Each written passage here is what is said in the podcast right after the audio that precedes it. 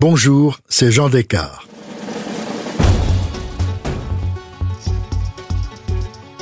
Aujourd'hui, je vous propose de découvrir une série d'été inédite, imaginée par ma consoeur Laure d'Autriche. Je suis sûr que vous allez aimer. Bienvenue dans cette série spéciale de Au cœur de l'histoire dédiée aux liens surprenants entre la musique et le pouvoir. Dans cet épisode, je vous emmène à Versailles, sous le règne de Louis XIV.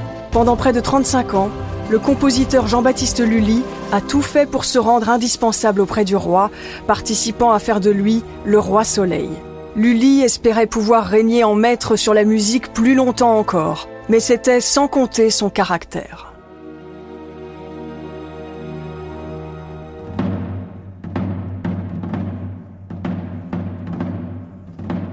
Nous sommes en février 1653 au Palais du Louvre.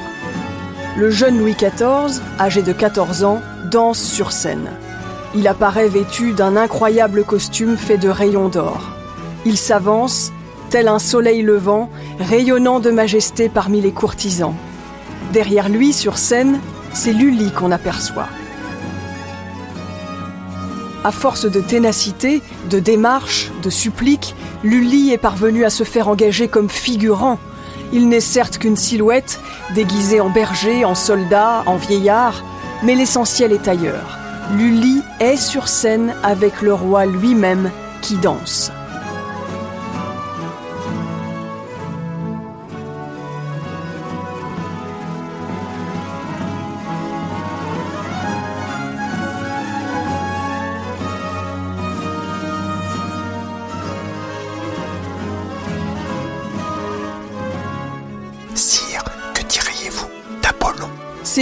Qui a suggéré au roi d'apparaître en Apollon, dans ce costume doré. On ne sait comment il a pu parler à l'oreille du roi. Quoi qu'il en soit, le roi Soleil vient de naître, et c'est grâce à Lully. Le jeune homme vient de franchir la première marche de son ascension.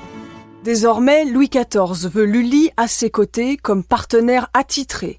Au bout de quelques semaines, le voilà nommé compositeur de la musique instrumentale du roi. Et dire que cinq ans plus tôt, Lully arrivait tout juste à Paris comme valet de chambre pour enseigner l'italien à la grande mademoiselle, la cousine de Louis XIV. Jean-Baptiste Lully est en train de gagner son pari, s'élever, sortir de l'anonymat de la Valtaille.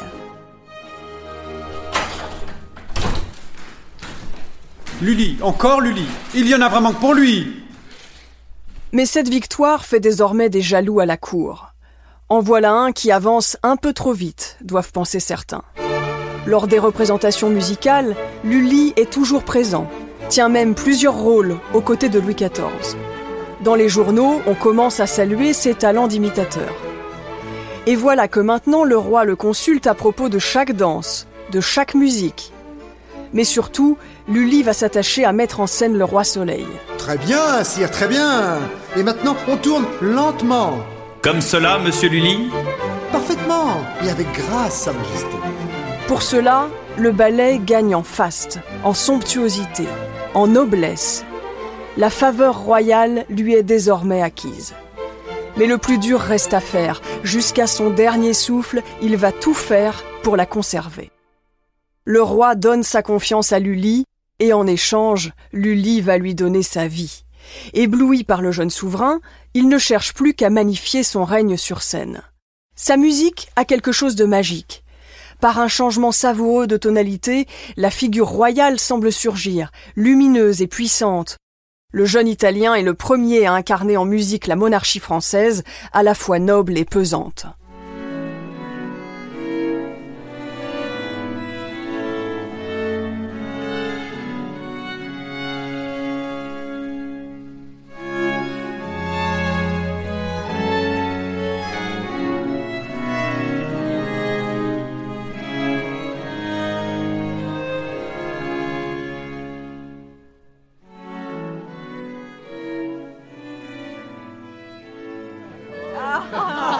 Jean-Baptiste Lully. Cet homme dont le roi ne peut pas se passer pour ses divertissements.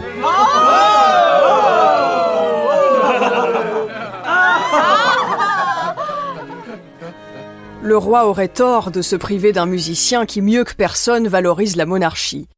Encouragé par Colbert, Louis XIV nomme Lully surintendant de la musique en 1661. C'est désormais lui qui dirige la politique musicale en France. Lully impose sa loi. Plus une œuvre musicale ne peut être chantée sans sa permission, et tout théâtre employant plus de deux musiciens doit désormais lui payer une redevance. Ceux qui subissent les foudres de Lully en général s'en souviennent.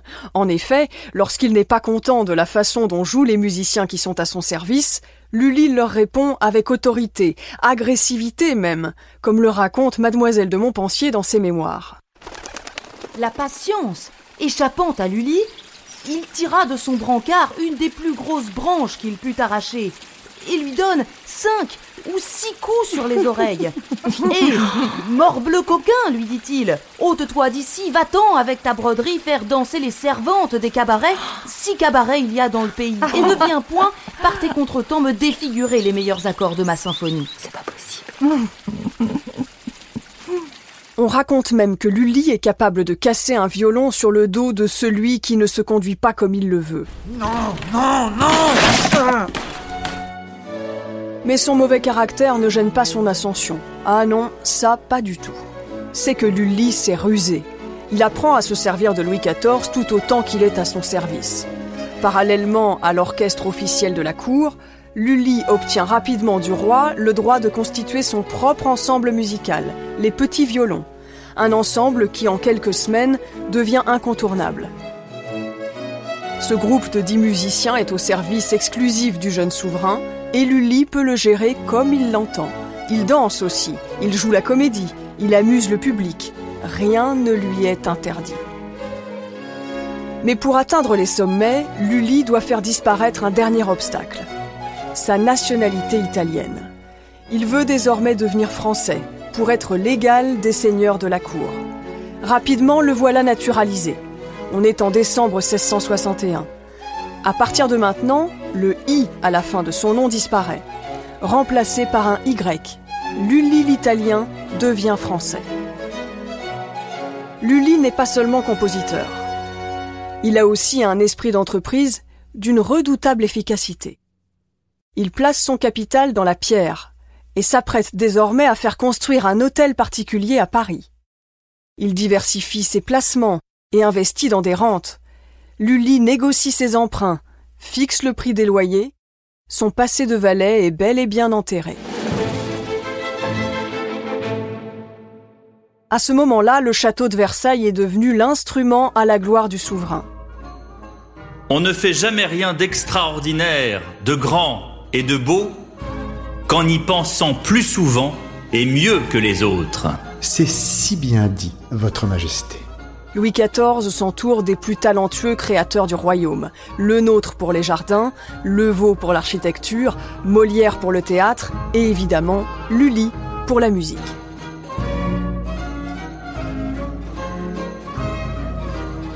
Louis XIV aime Lully et tout autant Molière.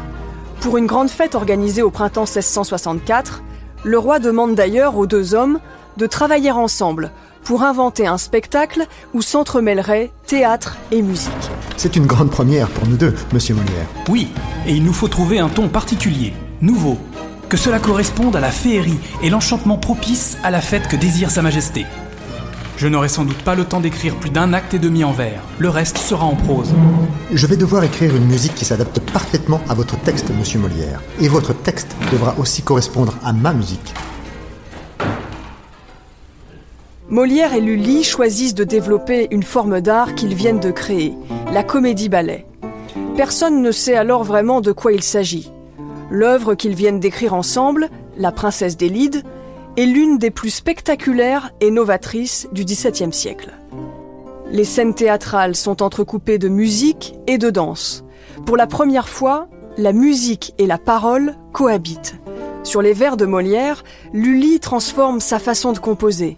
Les phrases musicales sont plus fluides pour s'adapter aux paroles. Lully intègre des airs chantés au sein de l'action. Mais son invention la plus considérable reste le récitatif, ce moment où un personnage chante de façon naturelle comme une déclamation.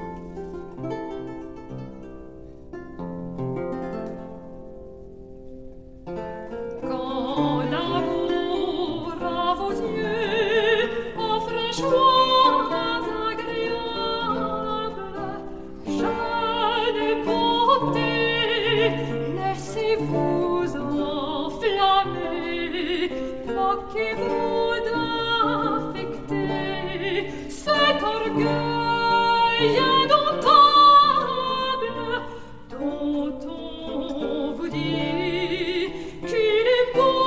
Jamais pareille musique n'a été entendue. On vit les prémices de l'opéra français.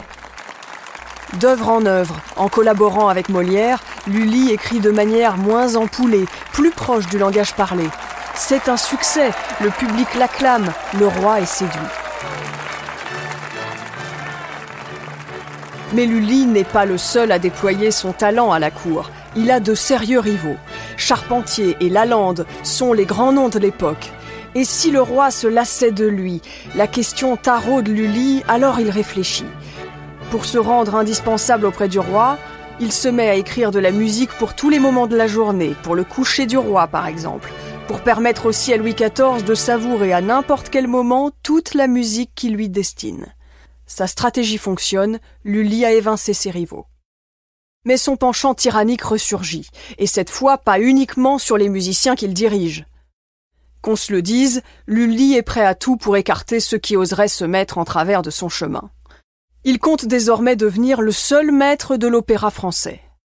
Nous sommes en mars 1672 et le roi accorde à Lully le privilège exclusif de l'opéra, pour lui seul, sans Molière, qu'il trahit sans scrupule. Lully devient même propriétaire de tous les vers de Molière qu'il a mis en musique. Il poignarde dans le dos celui avec qui il a travaillé et dont il connaît évidemment tout le talent. Quelques mois plus tard, après la mort de Molière en 1673, Lully chasse la troupe du comédien de la salle du Palais Royal et y installe l'opéra. Partout dans le royaume, il est désormais interdit de faire représenter une œuvre lyrique sans sa permission. Voici l'acte signé par le roi qui accorde à Lully le privilège de l'opéra. Bien informé de l'intelligence et de la grande connaissance que s'est acquis notre cher et bien-aimé Jean-Baptiste Lully au fait de la musique, dont il nous donne quotidiennement de très agréables preuves depuis plusieurs années qu'il est attaché à notre service, nous permettons à Monsieur de Lully et lui accordons par cet acte signé de notre main d'établir une académie royale de musique dans notre bonne ville de Paris. Sa Majesté veut que le sieur de Lully puisse paisiblement jouir du privilège qui lui a été accordé. Il est interdit à toute personne d'établir des opéras dans quelque lieu du royaume que ce soit, sans la permission de Monsieur de Lully. Sa Majesté défend expressément à toutes les troupes de comédiens français et étrangers qui sont en ce moment en représentation à Paris de louer la salle et d'y représenter des spectacles sous quelque prétexte que ce soit. Lully a tout ce dont il avait rêvé, et chaque détail est mis par écrit et signé de la main du roi. Pour parachever son œuvre, il reste à Lully à mettre en musique la figure guerrière du roi. Ainsi, il aura abordé tous les aspects du règne de Louis XIV. Lully l'a souvent entendu de la bouche même du roi. La guerre est pour lui la première des vertus, et la gloire doit s'acquérir par les armes. En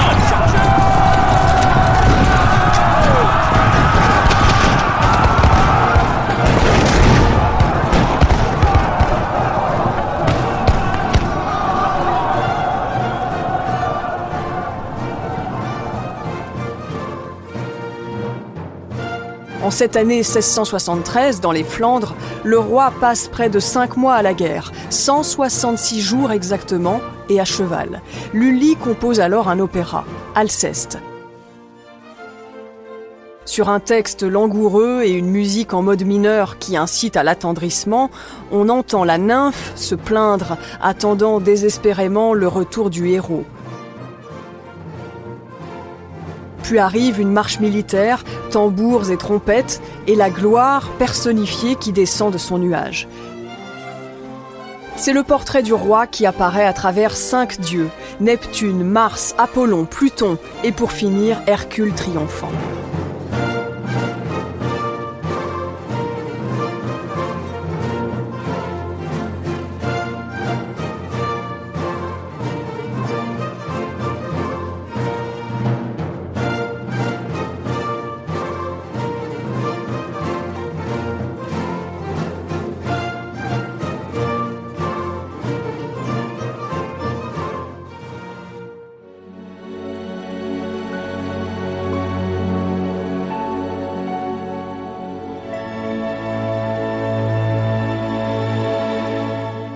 Aurait cru que c'est un musicien d'origine italienne qui serait le mieux capable de saisir toutes les subtilités de la langue française et de la mettre en musique? C'est le tour de force que réussit Lully.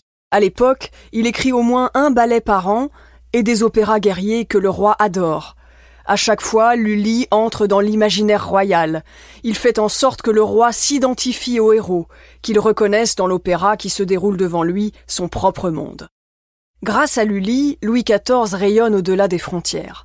Plusieurs pays veulent connaître celui qui plaît tant au roi Soleil.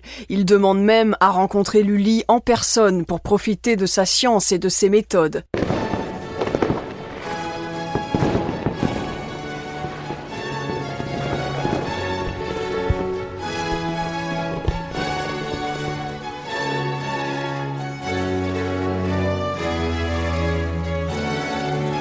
Dans plusieurs cours d'Allemagne, on se ruine en fêtes et en feux d'artifice pour imiter Versailles.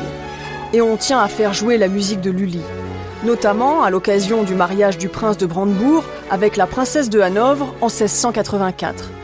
À chaque fois, les opéras sont publiés en français. Et pour le public, quelques mots résument en allemand l'action dramatique. Tous peuvent ainsi comprendre qu'on célèbre dans cette musique la gloire de Louis XIV. Voilà désormais près de 30 ans que Lully règne en maître. Mais en ce mois de janvier 1685, une affaire implique Lully et va le plonger dans une disgrâce qui lui sera fatale. Lully entretient une relation avec l'un de ses pages, un garçon de 13 ans. À la cour, la rumeur se propage en quelques heures et l'histoire ne surprend personne. Les pratiques libertines et homosexuelles de Lully sont connues. Mais cette fois-ci, le roi refuse de passer cette histoire avec un si jeune garçon sous silence. Lully échappe à la prison, mais pas à la disgrâce. Lully reste en fonction, mais se retrouve de plus en plus seul. Il ne vit que s'il a sur lui le regard du roi. C'est ce qui le fait vibrer depuis 30 ans. Il espère faire entendre au souverain sa dernière tragédie en musique, Armide. Mais à Versailles, Louis XIV refuse de l'entendre. Quelques extraits ont été donnés à la cour en privé dans l'antichambre de la Dauphine. Le monarque n'y a même pas assisté. Ce chef-d'œuvre, le plus acclamé de Lully, le roi ne l'entendra jamais. Le musicien n'a pas d'autre choix que de crier son désespoir dans la dédicace qu'il adresse au roi. Sire, de toutes les tragédies que j'ai mises en musique, voici celle dont le public a témoigné être le plus satisfait. C'est un spectacle où l'on court en foule et jusqu'ici c'est celui qui a reçu le plus d'applaudissements. Cependant, c'est de tous les ouvrages que j'ai faits celui que j'estime le moins heureux, car il n'a pas eu l'avantage de paraître devant votre majesté. Que me sert-il, sire, d'avoir fait tant d'efforts pour me hâter de vous offrir ces nouveaux concerts? Votre majesté ne s'est pas trouvée en état de les entendre, et elle n'en a voulu prendre d'autre plaisir que celui de les faire servir au divertissement de ses peuples. Ce n'est qu'à vous, sire, que je veux consacrer toutes les productions de mon génie. Lully ne le sait pas encore, mais il ne paraîtra plus jamais devant le roi. À l'automne 1686, le roi tombe malade. C'est la fistule dont Louis XIV souffre depuis des semaines. Trois mois plus tard, pour saluer sa guérison, des tédéums retentissent dans presque toutes les églises du royaume. Lully ne veut pas rater l'occasion de se rappeler au bon souvenir de Louis XIV. Il organise son Tédéum en grande pompe et à ses frais.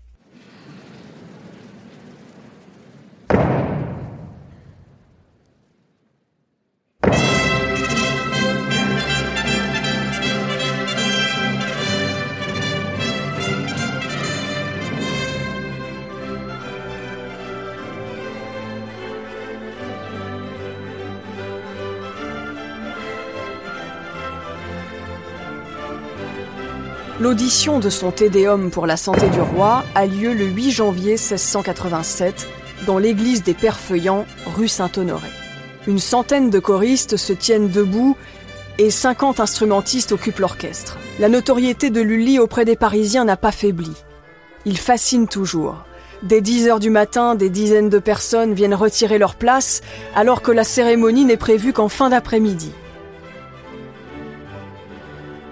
Ce jour-là, Lully utilise une canne pour battre la mesure, et sans doute aussi pour mieux marquer son zèle.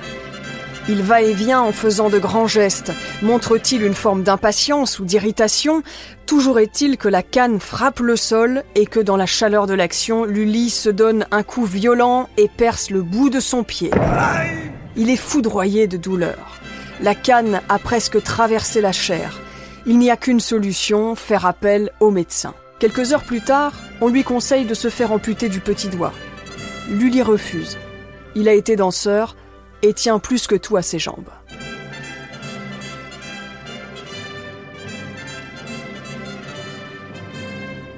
Malgré son tédéum en l'honneur du roi, Lully est dépossédé de son théâtre au début de l'année 1687. Louis XIV exige même qu'il quitte le palais royal avec sa troupe. Au fil des semaines, la gangrène remonte le long de sa jambe. On lui demande d'accepter une amputation du pied, puis de la jambe entière les meilleurs chirurgiens de Paris sont consultés et lui demandent d'accepter l'amputation. À nouveau, Lully dit non. À l'heure de mourir, en mars 1687, un prêtre se présente chez le compositeur. Il explique à Lully qu'il ne lui donnera les derniers sacrements que s'il fait amende honorable de sa vie scandaleuse. Lully promet d'abandonner l'opéra et de ne plus s'évertuer qu'à prier Dieu. Lully meurt dans sa propriété de campagne à l'âge de 55 ans. Trois semaines plus tard, les conseillers du roi organisent une cérémonie pour honorer sa mémoire. Louis XIV n'assiste ni à l'enterrement ni à la cérémonie. Lully meurt sans avoir retrouvé les faveurs du roi et sans même avoir revu le souverain. Mais une amitié de 30 ans avec le roi de France laisse des traces dans l'histoire. La légende raconte que c'est la musique de Lully que se rappelle Louis XIV à l'âge de 76 ans. Au crépuscule de sa vie, le roi aurait fredonné de mémoire un air du ballet des plaisirs, un menuet de Lully sur lequel il a dansé 60 ans plus tôt.